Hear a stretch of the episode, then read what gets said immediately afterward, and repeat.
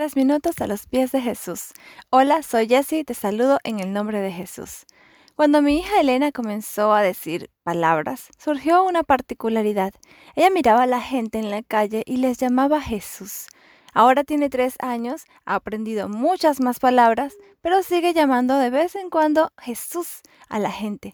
Eso me ha hecho meditar en los versículos en Mateo 25 del 34 al 46 que dice, y el rey a los que estén a su derecha les dijo, Vengan ustedes los que han sido bendecidos por mi Padre y reciban el reino que está preparado para ustedes desde que Dios hizo el mundo. Pues tuve hambre y ustedes me dieron de comer, tuve sed y me dieron de beber, anduve como forastero y me dieron alojamiento, estuve sin ropa y ustedes me la dieron, estuve enfermo y en la cárcel y vinieron a verme. Entonces los justos preguntarán, Señor, ¿cuándo te vimos con hambre o con sed y te dimos de comer y de beber, o cuando te vimos como forastero y te dimos alojamiento, o sin ropa y te la dimos, o cuando te vimos enfermo o en la cárcel y fuimos a verte.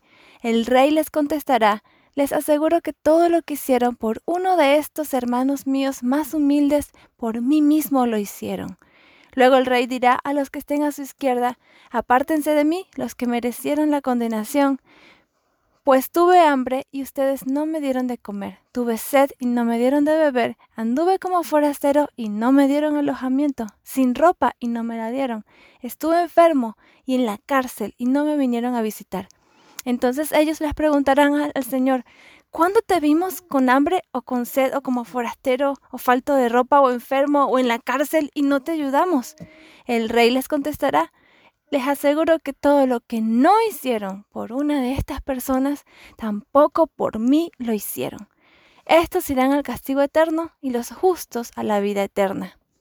La verdad es que el texto se explica mucho, pero me gustaría resaltar que hagamos actos de amor por nuestro prójimo, que estamos también haciéndolo a Jesús. Y así como mi Elena, veamos a Jesús en la gente, veamos con ojos de amor y misericordia. Ser iglesia es también perseguir estos actos de justicia y misericordia, reconociendo siempre que si hacemos algo bueno, lo hacemos porque Dios es el que nos ha dado ese amor primero y lo hacemos por Él y para su gloria. Y qué hermoso que al final nos diga nuestro Rey, vengan ustedes los que han sido bendecidos por mi Padre, reciban el reino que está preparado para ustedes. ¿Qué piensas tú de esto? Nos gustaría escuchar tu testimonio u opinión. Nos puedes visitar en iglesialatina.com. Que tengas un día muy bendecido.